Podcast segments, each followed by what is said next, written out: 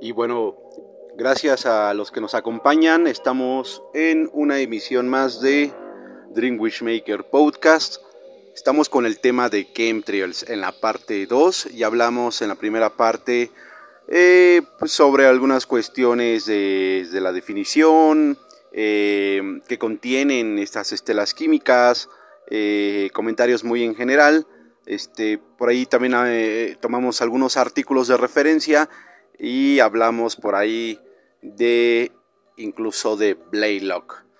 Bueno, pues únicamente también les recordamos que eh, este podcast puede ser escuchado en plataformas como Anchor FM, en Google Podcast, Apple Podcast, Spotify, Pocket Cast, Breaker, Radio Public y bueno, una N cantidad de redes, además de que lo vamos a estar compartiendo en Facebook, en otras redes sociales y por supuesto que nos visiten en dreamwishmaker.com. Bueno, saludos a todos eh, los que nos escuchan, al auditorio. Este medio nos permite acercarnos a ustedes y retomar un tema que para todos eh, había sido de mucho interés, bueno, más bien para cierto sector. Y de igual manera este episodio va dirigido a todos esos buscadores de la verdad, eh, pero también haciendo un, llamado no únicamente a la sociedad y concientización a la sociedad, sino un llamado a las autoridades, no para que se realice una investigación y una persecución de quienes buscan este tipo de, verdad, sino para dar una solución en muchos temas eh, que se ven afectados, que vamos a ver precisamente en esta parte 2 de chemtrails. Eh, ¿Qué más les puedo comentar? Eh, sobre la parte 1 creo que quedó bastante claro. Eh, les comentábamos que por ahí hablamos sobre un par de artículos. Bueno, antes quiero mencionar que este espacio es patrocinado por Dream Wishmaker, We Communicate Deep Stuff y nos pueden visitar en dreamwishmaker.com. Estamos transmitiendo desde un punto desde la ciudad de Puebla, en México. Y bueno, sobre Blaylock habíamos por ahí tomado un artículo de referencia del cual estuvimos hablando en la parte 1 y fue un, personaje, eh, un científico que pues eh, basado en su especialidad eh, decidió hacer exámenes y estudios sobre la neurotoxina del nanomercurio que eh, se encuentra entre las partículas que son arrojadas por los chemtrails. Em, ¿De qué va a constar este episodio? Bueno, a diferencia de, eh, el primero que era más informativo y de concientización, este capítulo 2, esta parte 2, eh, se va a centrar en las investigaciones que han tenido algunos otros autores algunos otros científicos y principalmente sobre las bases que hay en México, esta práctica sistemática de esparcimiento de estelas químicas en los cielos mexicanos y que bueno eh, se ha hecho caso omiso no solamente por la gente que, que, en gran mayoría desconocen o ignoran de qué se trata, eh, pero este, quienes ya tienen un poco de conciencia pueden eh, apreciar exactamente de qué se trata, con qué fines, y bueno, vamos a estar hablando un poquito de ello. Eh, ¿Qué otra cosa me gustaría agregar que no se me pase? Eh, bueno, estamos escuchando a Boris Brecha de, de fondo. De repente voy a estar poniendo ahí distinta música, no es que en específico me guste uno eh, somos polifacéticos eh, y queremos estar poniendo pues este por ahí sonidos y música que pueda ambientizar y amenizar este podcast. Bueno, sobre Blaylock. Les comentaba que Blaylock eh, elige escribir acerca de las neurotoxinas del nanomercurio, que son uno de los principales componentes que podemos encontrar en los chemtrails. En uno de sus artículos eh, dice que estudios demuestran que estas partículas pasan a través de los tractos olfatorios que conectan directamente al área del cerebro y que no es la más afectada, que no solo es la más afectada en la enfermedad crónico-degenerativa que conocemos como Alzheimer, eh, probablemente están involucradas otras como el síndrome de Parkinson, Corea de, de Wellington, Wellington eh, y otras enfermedades crónico-degenerativas eh, que sin duda podrían estar ligadas a las neurotoxinas de nanoaluminio. Estas nanopartículas de aluminio también son fácilmente absorbidas por el tracto gastrointestinal en contraste con las partículas de aluminio que usualmente no son absorbidas. Debido a su pequeño tamaño, las nanopartículas pueden atravesar la barrera hematoencefálica, penetrar las membranas de las células y alterar las mitocondrias. Bueno, eh, este tipo de artículos los voy a dejar yo como fuente en el grupo de Chemtrails Puebla en Facebook, así que pueden buscarlo, Chem Chemtrails, bueno, Chemtrails, Chemtrails Puebla en Facebook y voy a estar colgando diferentes artículos para que puedan ustedes eh, leerlos, eh, tener referencias y poder consultar estas fuentes bastante interesantes que hablan no únicamente de, de las neurotoxinas y de las enfermedades crónico-degenerativas a las que están ligadas, sino de una amenaza futura a la salud, incluso a la especie humana que se puede eh, proyectar. El peligro principalmente hoy en día es para los niños eh, que están más eh, siempre expuestos y que todavía no han terminado ni concluido su desarrollo. hay un explosivo aumento de enfermedades neurodegenerativas que afectan a los adultos principalmente y a los ancianos a un ritmo sin precedentes, comenta el artículo de Ecoportal sobre los chemtrails y qué se esconde detrás de estas estelas químicas, un artículo que recomiendo eh, que lo puedan leer, lo puedan leer, dice no, no se dice leer, se dice leer. ¿Recuerdan aquella anécdota con el secretario de Educación Pública? Bueno, pues eh, Vamos a pasar ahora a la parte en la que eh, ya hay no solamente estudios, hay filmes. Eh, hay un filme bastante, bastante interesante, eh, muy recomendado, el cual también voy a dejar el tráiler en el grupo de Chemtrails Puebla en Facebook, que se llama ¿Qué están rociando en el mundo? Haciendo alusión a, a estos sprites eh, a, estos, este, pues sí, básicamente estas neurotoxinas que rocían y que esparcen en el cielo los aviones. Eh, se llama ¿Qué están rociando en el mundo? What in the world are they spraying? Es de G. Edward Griffin, de Michael Murphy, de Paul Wittenberger y les voy a mencionar de quién más, porque es un trabajo interesantísimo, el cual ampliamente también puedo yo recomendar. Permítame un momento y les doy la fuente. Bueno, también los voy a dejar colgado en el grupo de Facebook de Chemtrails Puebla. Tienen un film en el cual hablan sobre el uso sistemático de las fumigaciones eh, con, química, con químicos, con eh, polímeros, con metales pesados en pequeñas partículas eh, con distintos fines y distintos propósitos. Puede ser encontrado completo en Amazon. yo voy a dejar el film, el, el tráiler de este film en el grupo. les va a gustar. Y bueno, ¿Por qué toda esta información? ¿Por qué bombardearlos con tanta información que eh, al final podrían decir, bueno, ¿y a mí qué esto? No, eh, no, me interesa o en qué me perjudica. Eh, tratamos de, centrarnos en un inicio principalmente en la definición, en la concientización de este concepto y, del uso que sistemáticamente se viene realizando. Van a escuchar que repito yo muchas veces este, este tipo de conceptos y de palabras, porque es necesario, no para que lo incluyan en el lenguaje y, este, y sonar de una manera eh, eh, más ad hoc al, tema, ¿no? No, sino para que vayan identificando eh, dentro de las fuentes de información a qué nos estamos refiriendo, a qué se refieren los medios cuando se realizan este tipo de investigaciones.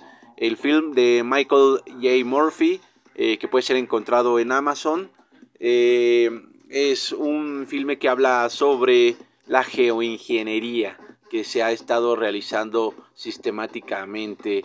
Eh, también es autor Jeremy Roth Kushel y Michael J. Murphy, eh, Diane Feinstein, Mariel Hemingway, Stuart Howe, eh, Paul E. Kanjorski, Francis Mangels, Mauro Oliveira, James Rota, Peter Bereke, Bobby Williams y bueno, un gran equipo de colaboradores que hicieron posible este filme que se llama What, in the World Are They Spraying? Eh, ¿Qué están roceando ellos en el mundo? Y bueno, la idea era que tuvieran fuentes, tuvieran argumentos también ustedes para que cada vez que se hable de este tema tuvieran un respaldo y un conocimiento previo. ¿Por qué? Porque esta actividad de los chemtrails también ocurre en México y no es nueva, se ha venido suscitando desde hace muchos, muchos años, se ha venido registrando eh, no únicamente eh, por los miembros que, eh, buscan identificar este tipo de fenómenos, sino incluso pues por gente que simple y sencillamente no sabe ni de qué se trata, ¿no? Hay una culturización incluso de ello, tratar, tratar de hacerlo ver muy natural, este, ya hablábamos que pues nos encontramos en un momento en el cual la gente voltea a todos menos, eh, menos el cielo, este, voltea a todos lados eh, a su monitor, a su dispositivo, eh, pero no estamos poniendo atención en el cielo y quienes ponen atención a veces desconocen este tipo de detalles, este tipo de, pues, ya no es un secreto, más bien son acciones a veces consensuadas, agendadas, previamente estudiadas para poderse aplicar en cierto territorio y México no es la excepción. Eh, se han tenido registros en diferentes partes del territorio nacional como lo es eh, Guadalajara en Jalisco, en Querétaro, Querétaro, en Tlaxcala, Tlaxcala, en Morelos, en, Puebla, en el Estado de México, este, y bueno, algunos otros municipios de, estos, de estas mismas entidades federativas que han registrado esta actividad y probablemente por ahí algunos estados que en este momento olvidé mencionar, pero eh, hay un, un esparcimiento de estelas químicas constantes en las principales ciudades del centro del país. Y, vaya que me parece un tema bastante no solo interesante sino que hay que poner atención. Qué está ocurriendo eh, de alguna manera eh, este tipo de estelas químicas repercuten en la salud del ser humano, ya hablamos que sí, ¿por qué? Y bueno, únicamente estamos dando un poco de más fuentes para que puedan tener mayor sustento. Hablábamos que en este capítulo sobre chemtrails, eh, por ahí se mencionaba eh, que existían bases en Puebla y en Tlaxcala, en las, en las cuales eh, servían como puntos de despegue y aterrizaje para los aviones que cotidianamente rocían estas estelas químicas y eh, pues ha, habido conforme el paso del tiempo eh, cierto descontento.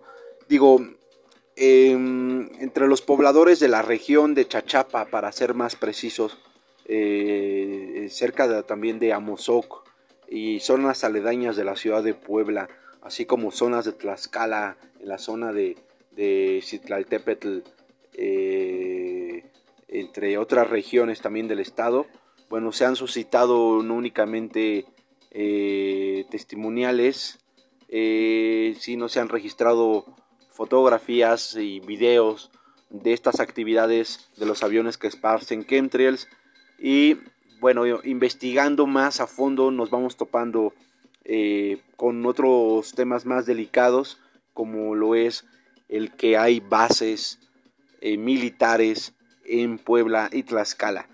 Bueno, quiero hablar de algo que, me parece que primero tenemos que hablar sobre la cuestión del sentido común. Digo, es un hecho que todo el territorio nacional se tiene plenamente identificado, se conoce la orografía por parte pues de, de, de, de, organizaciones y de instituciones que se dedican pues a, salvaguardar la seguridad del país como lo es la Sedena como eh, lo es la Marina como lo es la Fuerza Aérea eh, como incluso este no solamente que se dedican a salvaguardar la seguridad sino pues otras instancias como lo son el INEGI, este, Secretaría de Comunicaciones y Transportes, etcétera, ¿no? Eh, tenemos este tipo de información muy accesible en internet y pues eh, se tienen identificadas eh, y se tienen mapeados todos estos terrenos, todas estas zonas, por lo cual pues se conoce la orografía, se conoce la, topografía del lugar, el tipo de terreno que existe, entonces pues ¿a, qué, a qué voy? Bueno, el punto es que para, para centrar una base, pues eh, no es como que eh, eh, em, una acción muy pequeña como para no darse cuenta, ¿no? Em, el periódico Vanguardia en su sitio web en vanguardia.com.mx, perdón, más bien, sí, Vanguardia MX, en un artículo ya bastante antiguo, pero que, es bastante necesario retomarlo, del 22 de diciembre del 2011, eh, tiene un artículo que se llama Lista Base Militar. Espiará el Pentágono a México desde Puebla.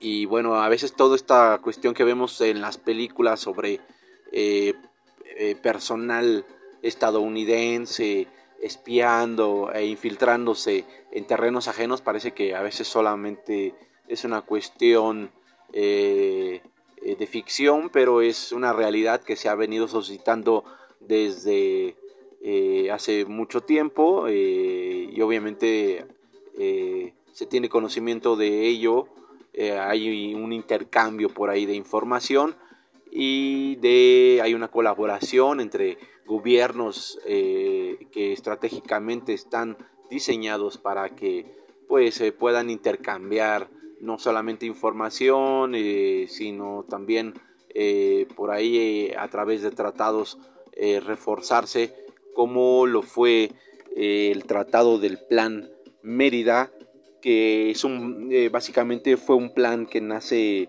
por allí del 2008 en el gobierno del presidente eh, de aquel entonces, eh, George eh, W. Bush. Más puntualmente nace el 30 de junio del 2008 durante su mandato y la, iniciativa Mérida es prácticamente un tratado internacional de seguridad establecido por el gobierno de los Estados Unidos con México. Ojo, es un tratado internacional de seguridad establecido por Estados Unidos a México. Eh, más que un tratado bilateral, suena como un tratado bastante direccionado, eh, dirigido, planificado este, por Estados Unidos para que sea ejecutado por órdenes desde el país norteamericano este, de, las barras y de las barras y las estrellas a eh, el, el, país que es México, ¿no? Eh, busca o buscaba este, este plan, la iniciativa Mérida, eh, un intercambio de información, eh, una capacitación, entrenamiento, compra y armamento de, también de tecnología, etcétera, etcétera, etcétera, ¿no? ¿A qué punto voy? ¿A qué punto vamos? Es que parte de, de estos convenios, que esto es lo que se firma eh, digamos, si llega a salir a la luz pública eh, las cuestiones oficiales, pero las extraoficiales hablan pues de un intercambio más direccionado por parte del gobierno de los Estados Unidos, de los Estados Unidos, es decir, Estados Unidos manda, eh, hace las peticiones y el gobierno de México tiene que responder, al menos así venían trabajando durante el gobierno de Bush, posteriormente con el gobierno de Obama eh, hacia México y aquí en, ese entonces se encontraba como presidente, eh, primero lo fue eh, Vicente Fox y posteriormente el presidente Felipe Calderón Hinojosa, quien bueno, firma y da la orden también para que se lleve a cabo y se ejecute como un refuerzo y como un, un plan estratégico para llevar a cabo las operaciones en contra del crimen organizado, en contra de eh, grupos de narcotraficantes. Y bueno, no me quiero meter mucho ese tema, ya sabemos por ahí qué fue lo que pasó, eh, hay mucha polémica, ahorita están los casos eh, pues ligados a tráfico de estupefacientes, principalmente cocaína, este, y digamos que todas estas operaciones que se vienen presumiendo, estos tratados que se vienen presumiendo, pues parece ser o pareciera que se crearon o se diseñaron para cumplir otras funciones, como para asegurar eh, ciertos tráficos y no para combatirlo, para dar preferencia sobre ciertos grupos y no para realmente erradicar la violencia, el crimen organizado, etcétera, etcétera, etcétera, ¿no? Pues me di a la tarea por ahí de investigar algunas otras cuestiones eh, que son necesarias que sean conocidas. Este, eh, eh, no, no, quiero por ahí omitir datos porque me parecen bastante importantes.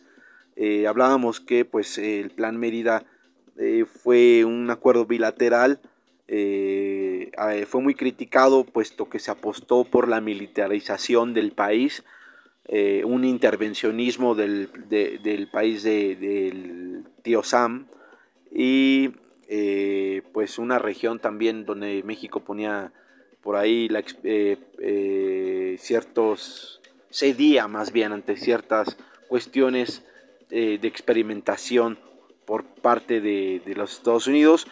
Eh, una de ellas es infiltrar personal, más personal, eh, entre las filas eh, de, pues no solamente militares, más bien trabajan de una manera independiente, tenían cierta inmunidad, ya hoy en día cambiaron algunas cosas por allí, hubo una, se revocó, se hizo una reforma sobre esta cuestión de, del espionaje, principalmente contra la DEA. Ya vimos qué ocurrió. Hay bastantes casos ahorita en proceso eh, que son clave para lo que está por venir en el país.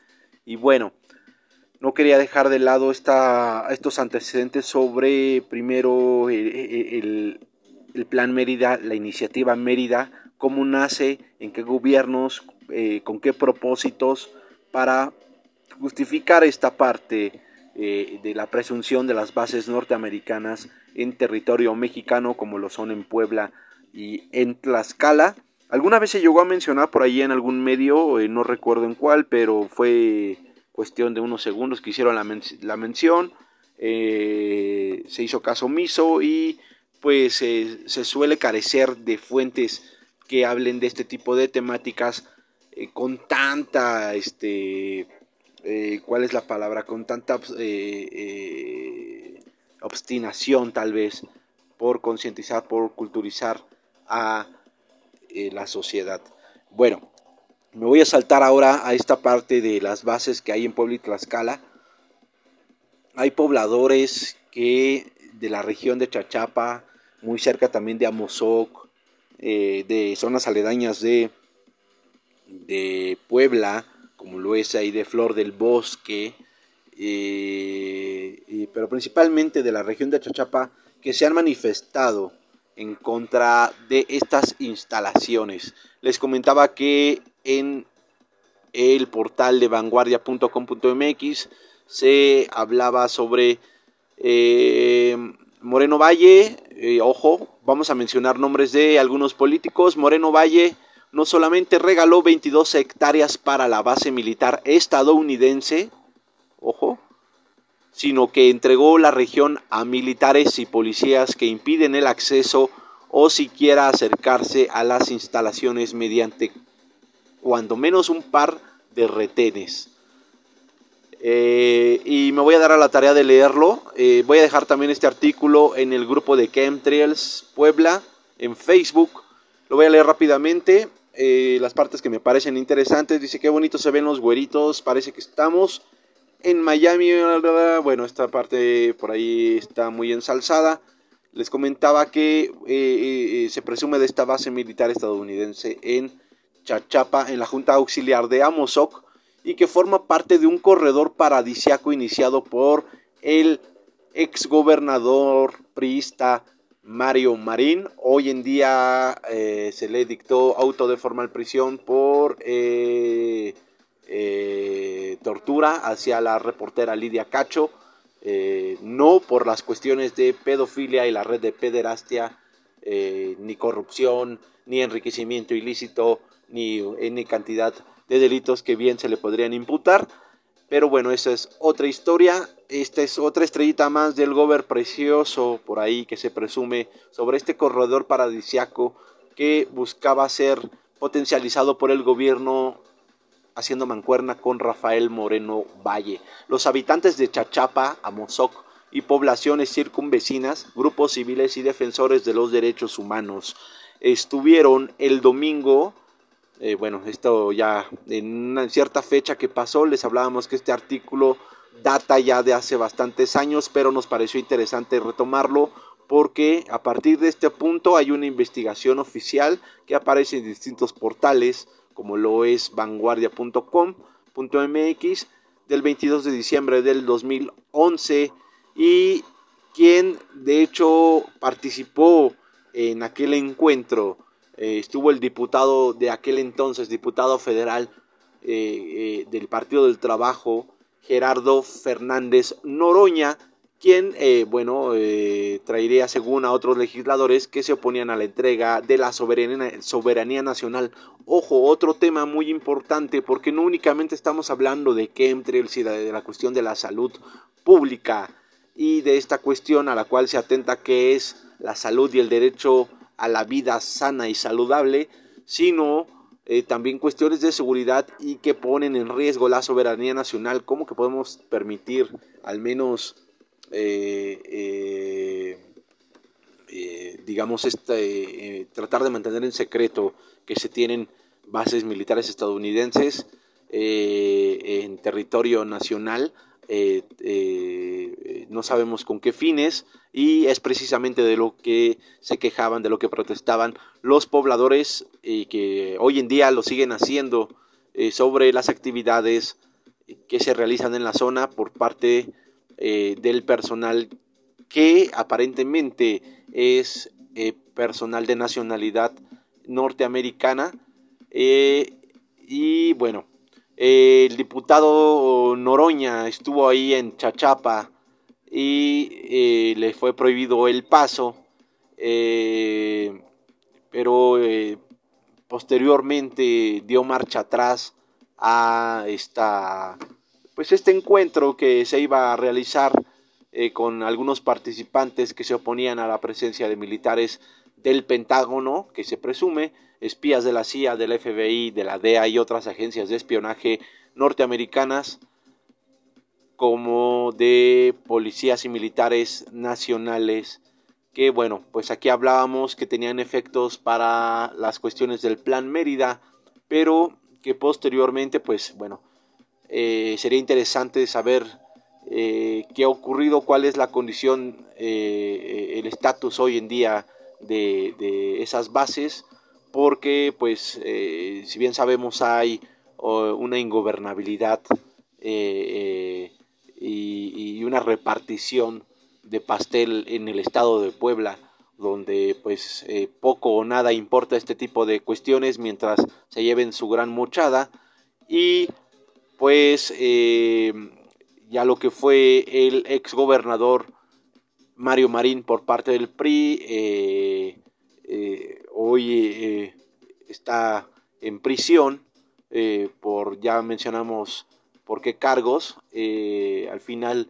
bastante hundido en la corrupción y posteriormente estuvo Felipe, perdón, este, el, gobernador del PAN, Rafael Moreno Valle, del cual pues se presumió eh, y, se, aparentemente se comprobó su muerte en ese en esa aparente tragedia de aquel desplome de helicóptero del cual merece otra investigación y con toda la seriedad pero bueno ese es otro tema aparte únicamente estamos hablando de por qué gobiernos pasó, cuáles eran los propósitos y bueno. Eh, de acuerdo con Octavio García, el asistente al evento en contra de la base militar perteneciente a una asociación civil defensora de los derechos humanos, habían convocado a Noroña, pero pues aparentemente se echó para atrás, ya no sabemos por qué. Eh, aún así, las organizaciones y grupos locales, nacionales e internacionales, especialistas, defensores de la soberanía nacional, eh, pretendían unirse para hacer un llamado y si, no, si lo hicieron eh, y vemos que no resultó, que no trascendió, por lo cual ahora hacemos desde este medio de comunicación Dream Maker a un llamado a las autoridades correspondientes a que se investigue estas actividades que otrora pertenecieron a un régimen distinto, a un tipo de gobierno distinto y que hoy en día amenaza no solo la salud de las personas de la sociedad y de los pobladores que viven en estas comunidades, sino también una, es una cuestión eh, muy riesgosa de seguridad y que amenaza la soberanía nacional. La gente quiere, quiere saber qué ocurre.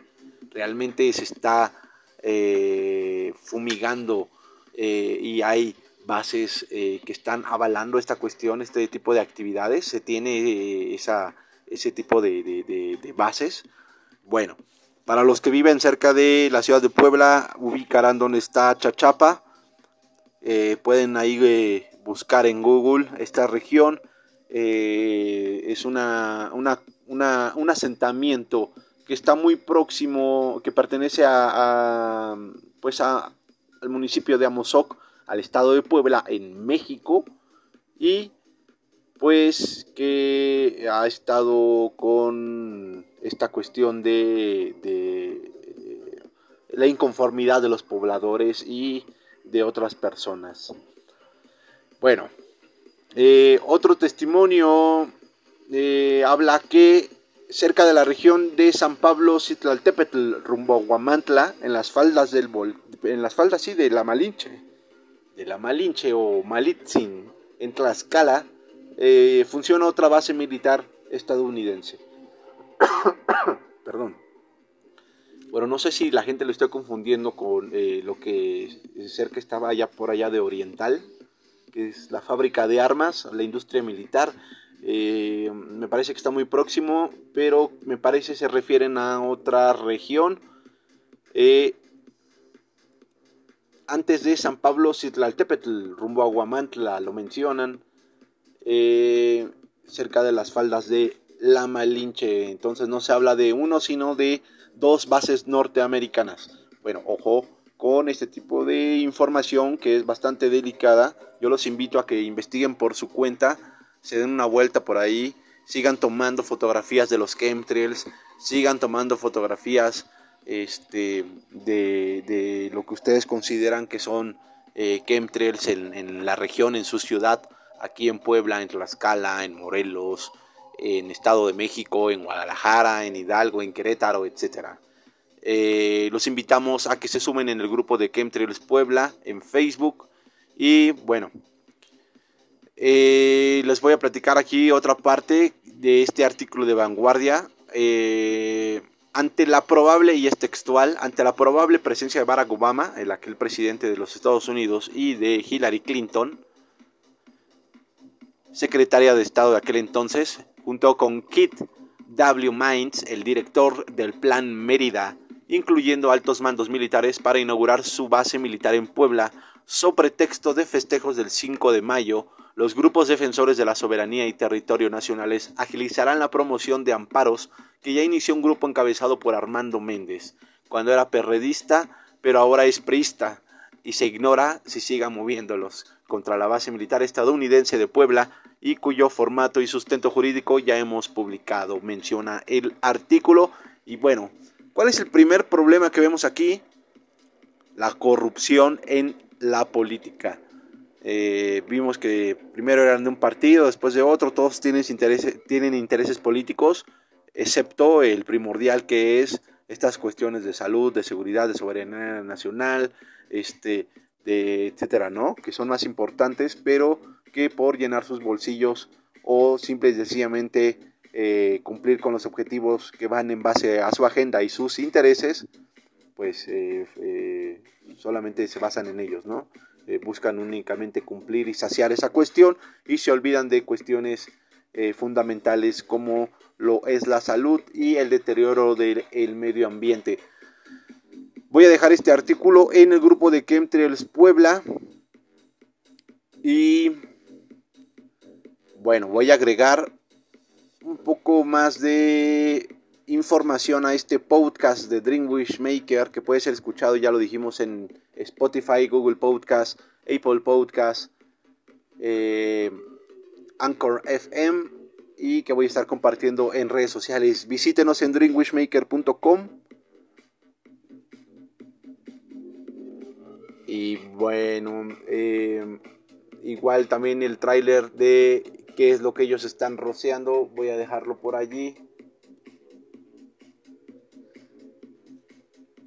¿Con qué me gustaría concluir? Vamos a concluir este podcast.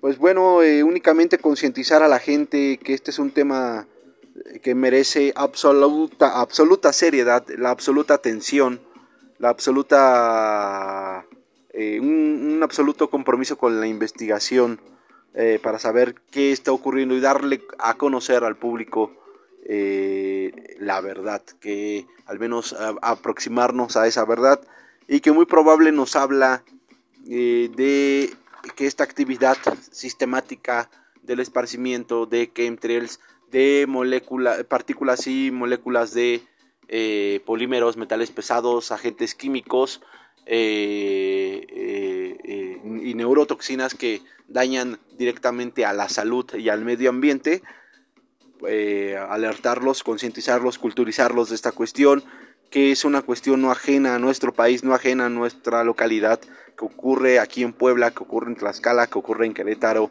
que ocurre en Guadalajara, en Hidalgo, en Guerrero, en otro, otros estados de la República Mexicana y que es necesario prestar atención. Hacemos un llamado también al presidente de la nación, a AMLO, a Andrés Manuel López Obrador, no iremos a la mañanera, claro está, pero eh, para que también eh, preste atención a este tipo de temáticas que seguramente no son ajenas a su agenda, que probablemente involucra otro tipo de intereses a los cuales ni siquiera tenemos acceso. Pero de este lado, desde la sociedad, le decimos, señor presidente, autoridades y a todos los ciudadanos también, es que sean conscientes de este tipo de actividades que ocurren en nuestros cielos. Eh, vamos a terminar este podcast. Voy a, a, a, ligar este tema a otro bastante interesante que publiqué anteriormente porque hablábamos que tienen otros usos eh, eh, los chemtrails no únicamente sirven y funcionan como un spray para fumigar a la gente, ¿no? Llamémoslo así por su nombre, las cosas como son, eh, sino también para sobreexcitar las partículas que se encuentran en la atmósfera, más precisamente en la ionosfera, para utilizarlos con una segunda eh, instrumentación, eh, otro segundo prototipo, eh, de lo cual también es un tema que posteriormente estaremos hablando, que es el proyecto HARP, y que ahorita únicamente me voy a dar a la tarea de leérselos brevemente porque los chemtrails tiene al final tiene que ver con esta cuestión de eh, a veces los fenómenos naturales, catástrofes naturales que ocurren. Y bueno, proyecto HARP, el arca perdida. Eh, espero que puedan hilar la idea y de por qué hago mención hasta de cuestiones culturales y de, la historia eh, en este artículo. posteriormente yo sé que irán comprendiendo cuál es la esencia y podrán ver de una manera más general y universal cuál es el trasfondo de todos estos temas que hemos estado compartiendo. Bueno, Proyecto HARP, el arca perdida. La ciencia se ha convertido en la cima de la evolución del hombre. La aplicación de los conocimientos le ha brindado a la raza humana la mayor de las revoluciones de la historia la revolución tecnológica. Evangelizando al mundo por doquier, la tecnología influye a cada uno de nosotros de una manera directa o indirecta, convirtiendo a la ciencia en su nuevo dogma. No obstante, la naturaleza del hombre y sus instintos primarios, de los cuales se niega a evolucionar, han conducido el conocimiento hacia la más fría y cruel de las ambiciones por el poder, la destrucción.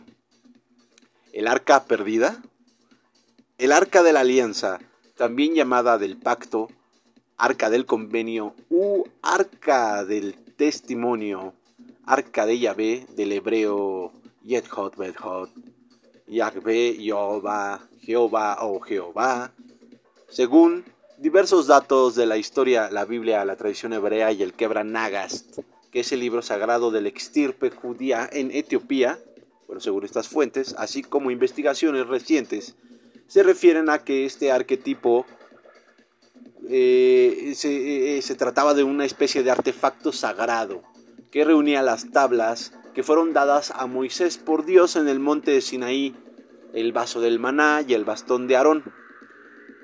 Para los estudiosos de, de las escuelas herméticas comprenderán eh, la metáfora de este texto para eh, los estudiosos de la historia comprenderán otra esencia para, para, los que quieren ligar esta cuestión de los fenómenos tecnológicos que hoy en día ocurren con los chemtrails, con el proyecto HARP, con el proyecto SURA, etcétera, podrán ligar este tema también.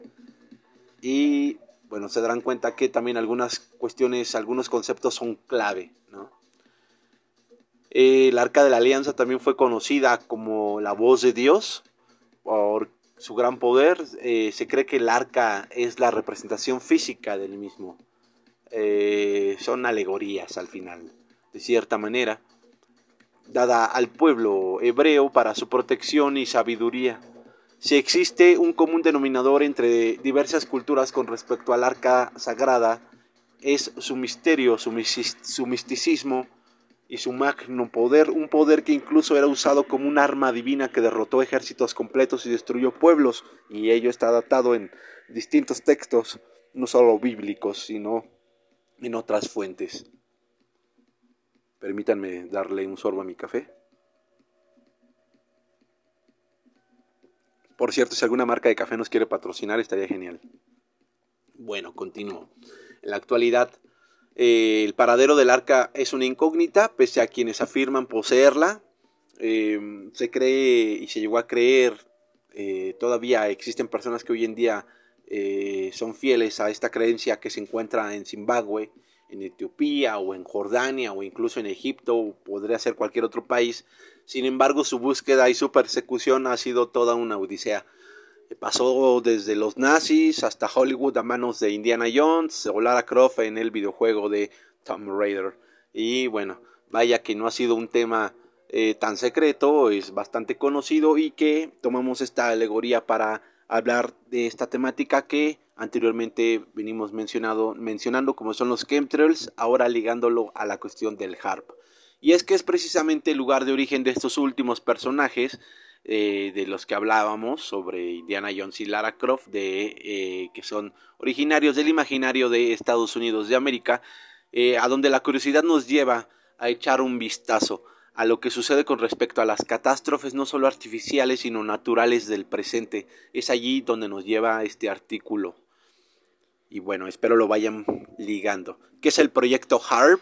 Por sus siglas en inglés, High Frequency Advanced Auroral Research Project o Proyecto de Investigación de Aurora Activa de Alta Frecuencia es uno de los múltiples experimentos secretos de la milicia de los Estados Unidos que han estudiado y aplicado los conocimientos de la geofísica alterando la atmósfera con fines malévolos. Suena perverso, suena como de película, pero eh, esto es real y eh, en este artículo es una muestra más de las investigaciones que se han venido realizando eh, sobre este tema tales como el proyecto Starfish en 1962, el proyecto satelital de poder solar o Solar Power Satellite Project en 1968.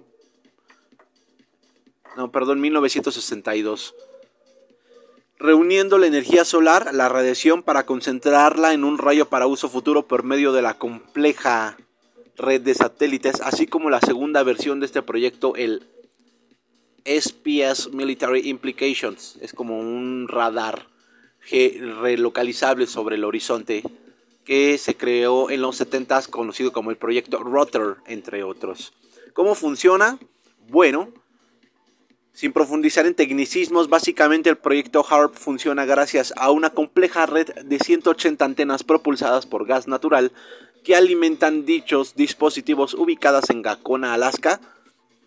Se presume que esta base ya no existe y fue mudada.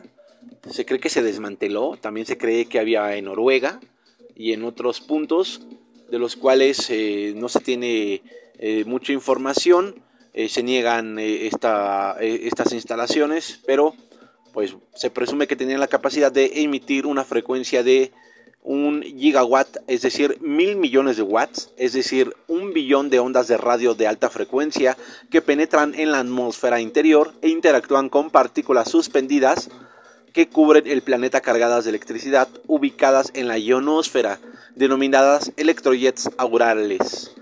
Estas prácticas, eh, eh, eh, bueno, de los esparcimientos de los chemtrails, que conlleva partículas de, metales pesados y de algunos otros componentes son excitadas con la emisión de dichas antenas, usando como gran fuente de energía y potencializador la carga de electricidad que flota en la ionosfera.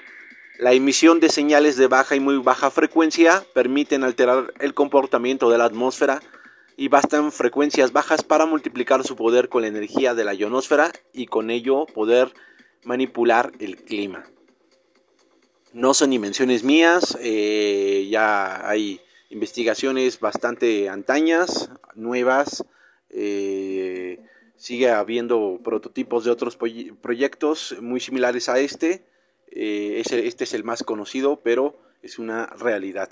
¿Quiénes son los responsables de esto? La investigación comienza con el científico Nicolás Tesla, y no es que él haya tenido la culpa, el, científico serbio, eh, pues, eh, sabemos que fue un genio en la materia de la electricidad y también sabemos por la trágica vida que posteriormente se le fue dada tras haberle robado las patentes y bueno pues le roban estas patentes los Estados Unidos particularmente y la tecnología es post-patentada por Advanced Power Technology Incorporated o Incorporation APTI, eh, subsidiada por ARCO, Atlantic Richfield Corporation. El sistema AIRI de antenas fue instalado en 1992 por British Aerospace Systems o BAES.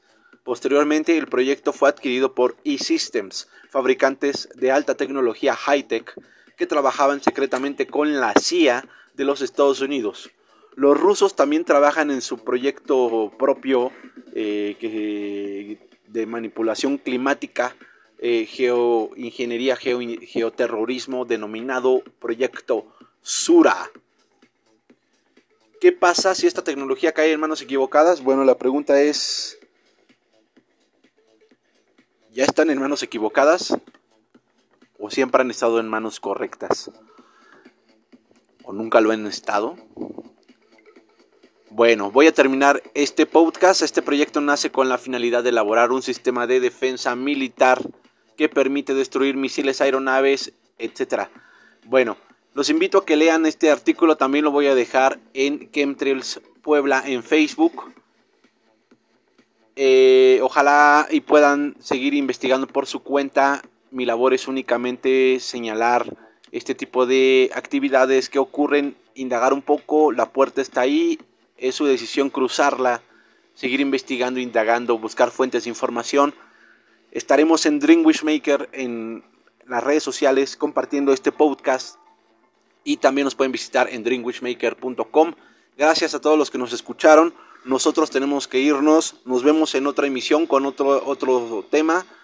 Eh, yo soy Acre Morphin de Dream Wishmaker. Esto fue Dream Wishmaker Podcast, parte 2 de Chemtrails. Muchas gracias a todos. Hasta la próxima.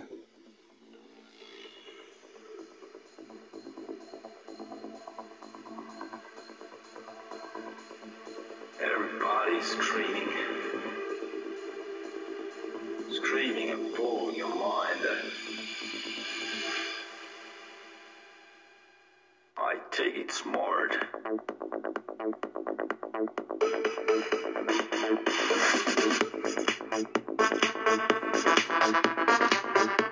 Thank